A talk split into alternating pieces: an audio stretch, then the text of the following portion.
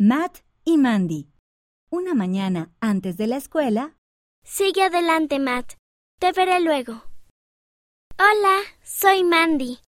Debes de ser nueva aquí. ¿Estás bien? Mmm, la verdad es que no. Ayer unos niños se burlaron de mí porque llevo esto puesto. A mí me parece un hermoso hijab. ¿Sabes cómo se llama? Sí. Lo llevas para mostrar tu fe. Yo respeto eso. Vamos adentro. Puedes venir a conocer a mis amigas. Creo que te caerán bien. Un décimo artículo de fe. Reclamamos el derecho de adorar a Dios Todopoderoso conforme a los dictados de nuestra propia conciencia y concedemos a todos los hombres el mismo privilegio, que adoren como, dónde o lo que deseen.